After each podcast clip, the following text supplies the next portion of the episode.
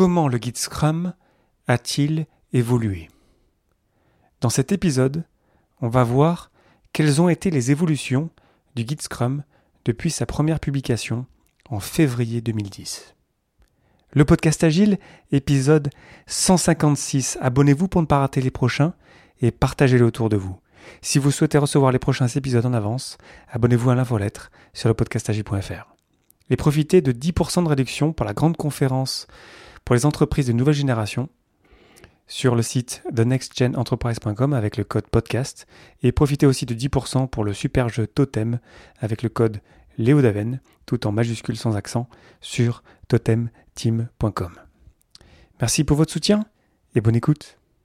Et comme la semaine dernière, je vais continuer à être live avec vous directement sans éditions, sans, euh, sans pause au milieu. Donc ça va être encore une fois un challenge, mais j'avais bien émis euh, cette petite pression que je m'étais mise euh, la semaine dernière. Donc je vais essayer encore une fois de vous sortir l'épisode comme ça d'un trait, en espérant que ça vous plaise. N'hésitez pas à me dire ce que vous en pensez. Donc cette semaine, je voulais vous parler du Guide Scrum qui fête ses 10 ans parce qu'il est sorti pour la première fois en février 2010. Donc oui, on en est déjà à 10 ans du Guide Scrum euh, au moment où j'enregistre cet épisode, on est en février 2020. Euh, Et ce guide, il a donc déjà une longue histoire parce que ça fait 10 ans. Mais au-delà de ça, avant ça, Scrum avait déjà une longue histoire. Ça a commencé avec l'article de Nonaka et Takeuchi en 1986 euh, dans le Harvard Business Review, le fameux article The New New Product Development Game où le terme Scrum était apparu, ça venait du, rugby. Ensuite, euh, Jeff Sutherland et Ken Schreiber ont développé euh, le framework pendant euh, une dizaine d'années avant de le proposer, de le présenter pour la première fois en 1995. Ensuite, ils ont créé chacun leur propre organisation, Scrum.org ou Scrum Inc. Ils, ont, ils étaient parmi les deux créateurs du, manifeste pour le développement agile de, logiciels, bien évidemment. Et ensuite, en 2010, ils ont enfin clarifié ce qu'était euh, le guide Scrum, ce qu'était Scrum dans un guide qui était donc le guide Scrum. 2010, donc c'est la première version qui était très très loin d'être parfaite et qui depuis a eu plusieurs évolutions, euh, plusieurs fois en 2011, en 2013, en 2016 et en 2017. Et je vous en parle aussi aujourd'hui parce que il y a un user voice. Euh, un user voice, c'est une page pour donner du feedback, par exemple, sur un produit, qui existe depuis déjà pas mal d'années euh, à propos du Scrum Guide, du Guide Scrum, pardon. Et donc, il y a plusieurs personnes, notamment Henrik Knieber, dont je vous ai déjà parlé, qui ont proposé des évolutions pour le Guide Scrum. Donc, je m'attends en 2020 à une nouvelle version du Guide Scrum et je voulais profiter de cette occasion des 10 ans pour partager un petit peu d'où est-ce que ce guide est venu, d'où est-ce qu'il est parti, et quelles ont été les grandes évolutions de ce document d'irréférence qui est un peu la, Bible, entre guillemets, de, Scrum. Ça a commencé donc en 2010, avec euh, une première version qui était déjà pas mal déjà, mais depuis, il y a quand même beaucoup de choses qui ont changé, et notamment un changement qui est arrivé dès l'année d'après, en 2011, et c'est un changement dont je vous ai déjà parlé plusieurs fois euh, dans le podcast Agile, c'est la notion de commitment. C'était en français, ça va être l'engagement. Avant, en 2010, dans la première version du Guide Scrum, on disait que l'équipe devait s'engager à terminer le sprint. C'était pas dit exactement comme ça, mais c'était l'idée. C'était cette idée de, promesse, en fait, qui en fait ne fait pas de sens dans le monde complexe et qui n'est pas intéressante et qui nous aide pas parce qu'ensuite ça a été utilisé malheureusement pour euh, pressuriser les gens et pour faire même du mal aux personnes. C'est souvent c'était le point de départ quelque part du ce qu'on appelle le dark Scrum. C'est lorsqu'on utilise Scrum, mais je dirais euh, pas de la bonne manière, d'une manière négative. Et donc ce qui a été déjà changé, donc ça fait déjà 9 euh, ans, hein, c'était euh, dans la version de 2011, c'était la notion de forecast, c'est-à-dire qu'au lieu de se dire qu'on va se comiter au, sprint, on va faire un forecast. C'est comme le, euh, en français, en fait, ça va correspondre au weather forecast, c'est-à-dire euh, aux prévisions météo. Est-ce que vous pouvez me dire euh, quelle sera la météo dans deux semaines? Évidemment que non. Donc ce qu'on fait, c'est qu'on fait un forecast, et donc ce, ce, que vous voyez à la météo, c'est qu'il y a un estimé, on pense que ça va être euh, dans une semaine, ça va être entre moins 5 degrés et puis 5 degrés. Mais est-ce qu'on sait exactement euh, quelle température ça va être? On n'en a aucune idée. Donc on fait un forecast, on fait une prévision même quelque part, si en français c'est pas un super mot. Mais euh, toujours est-il que l'idée c'était vraiment de sortir de, ce, de cette erreur de ce qui était pas bien en fait dans Scrum en 2010, de promesses, de, commitment, vous devez me promettre que vous y arrivez, pour arriver à plutôt cette idée que l'équipe, ensemble, on va se dire, on pense qu'on est capable de faire ça. Si on ajoute quelque chose euh, dans le sprint backlog, là, on sent qu'on est déjà un peu moins sûr, bah, du coup on l'enlève. Et du coup, en fait, on se, vraiment, on se pose la question de ce qu'on peut réussir ensemble, au lieu de se dire de, remplir un petit peu le sprint backlog euh, du plus de choses possible, et ensuite en pointant du doigt euh, les personnes lorsqu'on n'arrive pas à tout terminer. Donc ça, c'est très important. Et euh, je vous avouerai que moi, ça, c'est un, truc qui vraiment me tient beaucoup à cœur. Et je vois des gens qui sont très expérimentés, qui ont beaucoup d'expérience avec Scrum et l'Agile en général, et qui font toujours cette erreur-là, qui je trouve vraiment dramatique. Donc voilà, c'était déjà en 2011, donc euh, essayons euh, de, mettre à jour un petit peu nos, connaissances sur le, sur le framework parce que vraiment c'est important. Ensuite, en 2011, il y a eu les rôles qui ont été déjà un petit peu plus euh, clarifiés. En 2010, c'était un peu plus à l'état de, pas de brouillon quand même, mais disons que c'est beaucoup plus clair en, 2011. Donc là, vraiment, les, trois rôles principaux, le Scrum Master, le propriétaire de produit et puis l'équipe de développement. Et aussi ensuite, en la version de 2013, on a les événements qui sont vraiment clarifiés. Là, on avait vraiment, à partir de 2013, une planification du sprint unique qui est claire, qui est séparée, et on arrive déjà à quelque chose d'assez stable, hein, quelque part, puisqu'on a les rôles et puis les événements. On a aussi une mise à jour qui est, qui est fine aussi, mais qui est aussi importante. C'est en 2013, c'est on dit plus grooming, on dit refinement ou euh, raffinage. Et c'est important parce que euh, groomer, ça suffit pas en fait. Le raffinage, c'est quelque chose qui est plus, qui est plus précis, qui est plus, on est là pour, euh, pour affiner, raffiner le backlog. Et on va voir que dans toutes les évolutions du Guild Scrum, il y a souvent cette notion de clarification et d'être plus précis et plus fin dans les termes. Dans la version de 2016, on a les valeurs qui arrivent avec le retour du commitment, de l'engagement. On a donc le courage, le respect, l'ouverture, le focus et donc euh, l'engagement. Est-ce que je n'oublie à chaque fois je l'oublie un, mais euh, vous pouvez aller vérifier si je me suis trompé. Mais voilà, on a ces cinq valeurs-là qui, euh, qui arrivent avec cette notion de commitment qui était donc dans la version de 2010 et qui était enlevée pour la notion de forecast et qui est revenue un petit peu d'une manière plus claire avec cette idée qu'on est engagé ensemble. Ça fait même partie du manifeste pour le développement agile de logiciel, cette notion de commitment.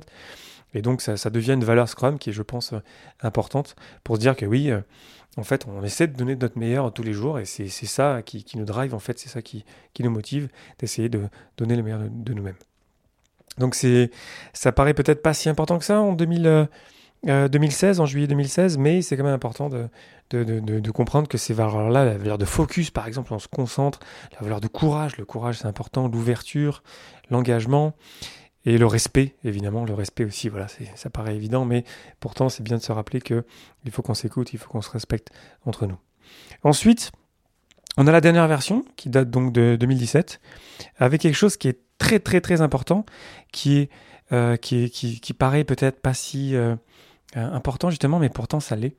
C'est cette notion d'impact, cette notion de euh, outcomes over output, cette idée que c'est bien beau qu'on ait un sprint backlog, qu'on veuille terminer plein de choses, mais il faut d'abord qu'on soit lié à un objectif. C'est quoi l'objectif qu'on s'est fixé? C'est quoi l'impact de ce qu'on fait?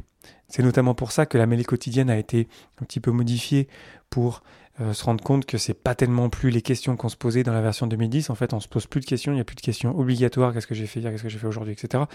On s'en fout de ce que vous avez fait hier, on s'en fout de ce que vous avez fait, euh, ce que vous voulez faire aujourd'hui mais euh, qu'est-ce que vous pensez faire pour contribuer à l'objectif du sprint? Et ensuite, même en 2017, dans la version 2017, c'est clairement dit que on vous donne des exemples de questions, mais vous n'êtes pas obligé d'utiliser ces questions-là. Euh, si vous avez un contexte qui fait que vous avez besoin d'autres questions, bah, utilisez vos questions à vous qui font du sens pour vous. Mais l'important, c'est que vous vous réunissiez tous les jours pour échanger, pour partager, sans doute en se liant à l'objectif du sprint, mais après tout, dans votre contexte, peut-être que ça pourrait être différent. Donc il y a toujours cette idée d'ailleurs euh, du guide Scrum qui devient euh, de moins en moins prescriptif et plus proche des principes en fait, notamment cette idée que, comme je le disais, la mêlée quotidienne, le but, on se rassemble pour se poser la question est-ce qu'on est en train d'avancer sur l'objectif qu'on s'est fixé ensemble? Mais comment on le fait? La réponse, les questions à répondre, on vous le dit pas. Donc ça devient moins prescriptif et plus aussi quelque part difficile à comprendre parce que souvent on utilise euh, le terme euh, de méthode pour parler de Scrum alors que c'est pas une méthode, c'est un framework, c'est un cadre de travail qui se suffit pas à lui-même, on doit ajouter d'autres pratiques par-dessus. Il faut qu'on réfléchisse aussi quand on utilise Scrum. Et donc c'est vrai que c'est plus facile de se dire que bah, les questions à répondre euh, tous les matins, c'est ça et ça et ça et ça, au de se dire attends, mais c'est quoi les questions qui font du sens dans notre contexte? Donc les auteurs euh, du, guide, Jeff et, Ken, clairement, euh, si vous allez faire un petit tour sur le user voice euh, en question dont je parlais tout à l'heure, ils vont clairement, parfois, lorsqu'il y a des gens qui donnent du feedback, ils disent non, non, c'est pas, c'est pas le boulot du framework de, de donner comment faire les choses. C'était d'ailleurs dans 2010, il y avait un petit peu de ça. En 2010, il y avait le sprint burn par exemple, qui était écrit dans le guide, alors que maintenant, il y est plus déjà depuis très longtemps. Et pourtant, on se dit, euh, si je fais du Scrum, il faut que j'ai un sprint burn-on. Bah non, tu n'es pas obligé. On n'est pas obligé d'avoir un sprint burn-on. Dans notre contexte, peut-être que ça pourrait faire du sens, mais dans un autre contexte, non. Donc, donc il y a ce côté vraiment de, l'évolution qui, va, je dirais, vers la, euh, vers la simplicité, vers plus de clarté, vers la, clarté des termes. Euh, j'ai bien aimé notamment dans les propositions euh, qui vont peut-être arriver euh, cette année ou peut-être l'année prochaine, je ne sais pas quand la nouvelle version va sortir, mais de Henrik Nieberg qui était là, qui est en train, en, train de proposer des, des, petits changements subtils, mais qui apportent de la clarté, qui permet de mieux se comprendre et qui permet aussi d'éviter des anti-patterns. Donc l'histoire finalement du guide Scrum, c'est un, guide qui décrit euh, un cadre de travail qui est utilisé maintenant, qui est la référence pour le travail en équipe, c'est bien au-delà évidemment euh, de l'informatique aujourd'hui. C'est, ça paraît juste logique en fait quand on travaille ensemble en équipe que de se réunir pour savoir euh, c'est quoi l'objectif qu'on veut se fixer. On se donne un, laps de temps et on se pose la question euh, au bout à la fin de ce laps de temps est-ce qu'on y est arrivé et pourquoi est-ce qu'on pourrait pas faire mieux dans le prochain laps de temps qu'on s'est donné? Donc ça reste quand même des principes très généraux qui sont pas fous, mais il y a plein de petites nuances dans ce guide. là, je vous ai cité des, grands changements qui étaient importants. Le commitment, les rôles, les événements, le, raffinage, les valeurs, l'impact, la plus de clarté, euh, moins de prescription. Mais au-delà de ça, c'est très très fin le guide Scrum. C'est quelque chose qui est, pas facile à comprendre. Moi, ce que je vois souvent autour de moi, c'est que euh, des gens le, balayent et ils pensent qu'ils ont compris, alors qu'en fait, euh, derrière chaque phrase, il y a, il y a beaucoup de pourquoi derrière, derrière chaque phrase. Il y a plein de. Je pourrais faire un article euh, ou un épisode de podcast sur derrière chaque phrase, tellement il y a, il y a de, comment dire, de cerveaux derrière qui vont travailler sur ce guide-là. Et d'ailleurs, euh, en passant, il y a des centaines, voire des milliers, voire des millions d'heures de travail pour arriver à ce guide-là. C'est-à-dire que Jeff et Ken, ils ont pris beaucoup de personnes, beaucoup, beaucoup d'experts, beaucoup de gens, et puis ils ont pris plein de feedback pour rendre ce, guide le, euh, le, plus précis possible, aussi le plus euh, ouvert possible à plein de contextes différents. Donc c'est aussi pour ça que j'ai envie de le valoriser, c'est pour ça que je vous dis qu'il y, a une grande histoire, et puis aussi plein de, plein de choses à améliorer dans ce guide-là, et qui, je pense, il faut le respecter. Trop souvent autour de moi, je vois que on se plaint de Scrum alors qu'on ne connaît pas les règles. Et très souvent, euh, c'est très très facile pour moi de poser la question euh, quand est-ce que c'est la dernière fois qu'on a regardé le guide. Et ce que j'aime beaucoup, surtout euh, en tant que, coach agile de Scrum Master, c'est lorsque les gens me répondent sur la ouais, mais toi, toi t'es un puriste, toi, le guide Scrum. Moi, je suis là, moi je leur réponds, moi je m'en fous que vous utilisiez Scrum ou pas. Peu importe ce que vous utilisez. Scrum, c'est pas juste la réponse. Il y a plein de manières de vivre les valeurs et les principes agiles. C'est la manière la plus connue, la plus usitée dans le monde aujourd'hui. Mais après, il faut que vous utilisiez votre cerveau. Il faut qu'on se pose la question, attends, mais pourquoi est-ce qu'on fait ça? Est-ce que dans notre contexte, ça fait du sens? Est-ce que vraiment on pourrait pas faire ça mieux?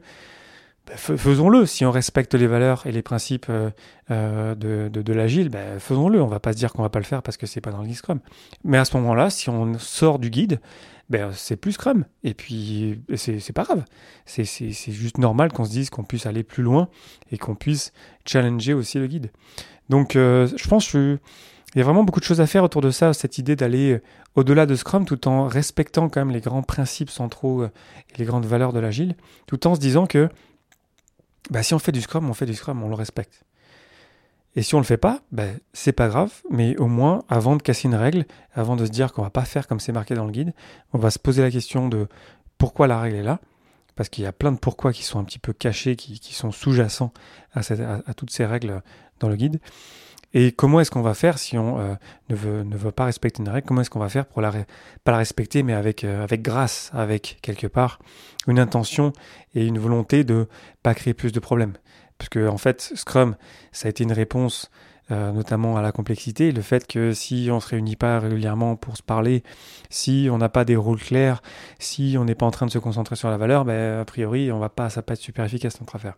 Donc, il y a toujours un petit peu ce, dilemme entre se dire qu'il faut qu'on respecte Scrum, alors qu'en fait, c'est juste une pratique comme une autre. Euh, tout ce que disent les, auteurs en fait du guide, et c'est dans la, fin du guide, c'est ben, si vous faites du Scrum, vous faites du Scrum, et vous faites l'ensemble. Et si vous faites pas du Scrum, ben, juste l'appelez pas Scrum, c'est tout. Comme ça, au moins, on se comprend. Et lorsqu'on parle de Scrum, on sait de quoi on parle. Et lorsqu'on parle de pratiques agiles, ben, on sait de quoi on parle aussi. Donc voilà, je sais pas à quoi ça va ressembler dans le futur Logi Scrum. Moi, je, je, je, pense que ça va être toujours dans la, dans la clarté, euh, dans, des, dans, des, dans des mots qui pourraient être mieux, dans euh, je, je, vois pas trop de grandes révolutions, peut-être que je peux me tromper, hein, mais je vois pas de grandes révolutions. Je pense que maintenant le guide Scrum et puis Scrum en général c'est assez stable. Euh, ça, ça a prouvé que ça marchait très très bien. Donc je, je, verrai plutôt voilà cette année peut-être des, plus de clarté sur certains rôles. je, vois un potentiel sur le propriétaire de produit parce qu'en 2017 il y a eu un petit focus sur le sur le Scrum Master. peut-être on pourrait avoir des petites choses qui pourraient venir pour clarifier le rôle du propriétaire de produit. Euh, et puis après, je, je, pense que même on pourra aller vers euh, enlever des choses qui sont un petit peu trop encore euh, prescriptives peut-être, euh, pour garder ça le plus simple possible, parce que même si c'est marqué dans le guide, c'est quand même un, un, guide qui fait à peine 20 pages, donc c'est pas fou, mais parce qu'il est tellement dense, parce que dans, derrière chaque phrase, il y a, y a, y a, y a beaucoup de, de, de, meaning, beaucoup de, de, de raisonnement derrière, ben, c'est pas si facile que ça à comprendre et ça peut être, je trouve, en tout cas euh, pour moi, je trouve, pour lorsque je le propose à des gens, c'est pas difficile à comprendre que c'est pas si facile que ça à comprendre. Si, vous voyez ce que je veux dire. Donc, à voir ce que ça peut donner. Euh, je ferai sûrement, un, je ferai un épisode, c'est sûr même, lorsque le prochain guide euh, sortira. Et puis surtout après, je me pose la question de, l'après, c'est-à-dire que Ken et, et Jeff, eh ben, ils sont plus tout jeunes. Donc je me pose la question, moi j'espère que dans la dernière version, là, qui vont sortir ensemble, parce que ça devrait être la, dernière version qui sort ensemble, euh, ils, préparent le terrain pour la suite. C'est parce que ça pourrait vraiment m'inquiéter qu'on on perde le contrôle de, ce, bel objet, euh, de, cette belle description, de, cette belle pratique qui, marche et qui peut très bien marcher si on, si on la respecte et puis si on, quelque part, toujours on garde à l'esprit les, valeurs et les principes agiles. Donc c'est une petite euh, peur personnelle que j'ai un petit peu euh, dans, mon coin de, d'espérer de, que euh, parce qu'ils ont été les gardiens de Scrum pendant tant d'années, pendant 20-30 ans, qu'il y aura de nouvelles personnes qui seront prêtes à, continuer, qui seront prêtes pardon, à, faire ça pour protéger ça, pour, pour éviter qu'on retombe dans des travers comme on l'a vu dans des versions précédentes euh, du Scrum. Donc voilà, c'était euh, tout ce que je voulais vous dire aujourd'hui. C'est important de toujours revenir au guide. Moi, je le relis souvent. Euh, et même si je le connais très très bien, et même si à chaque fois je me dis, mais ouais, bon, est-ce que ça sert vraiment quelque chose que je relise? Ben, À chaque fois que je le relis, je me dis, ah ouais, tiens, ah, j'avais pas compris ça comme ça. Parce que voilà, la complexité autour de nous, parce qu'on tombe dans des travers, parce que euh, voilà, c'est pas facile euh, à intégrer toutes ces, toutes ces notions-là. Euh, je pense que c'est toujours très très simple de revenir dessus et puis de, de, peut-être le relire à plusieurs aussi. Moi, c'est une bonne pratique que j'ai avec des, des collègues. C'est-à-dire de se dire, tiens, on va se relire un passage et puis on va essayer de se challenger sur notre compréhension du guide. Et souvent, on a des surprises et souvent, ça nous permet de mieux comprendre et de continuer à creuser notre connaissance de ce framework-là, mais au-delà de ça, de, des pratiques agiles. Je vous invite à réagir euh, sur les réseaux sociaux, LinkedIn, Facebook, Twitter et compagnie. Ça fait toujours plaisir de vous lire.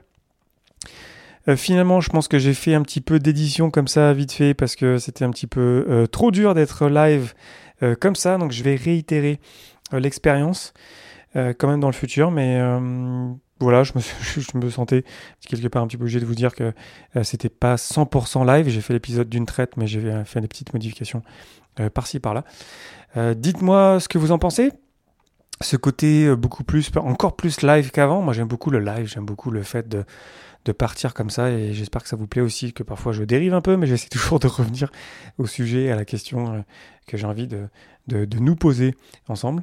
Donc dites-moi ce que vous en pensez et puis euh, je vais prendre votre feedback en, euh, en, considération pour continuer à améliorer le podcast et à continuer à vous partager des choses qui me passionnent. Voilà, c'était Léo Daven euh, pour le podcast Agile. Euh, je vous remercie infiniment pour votre attention et vos réactions et je vous souhaite une excellente journée et une excellente soirée.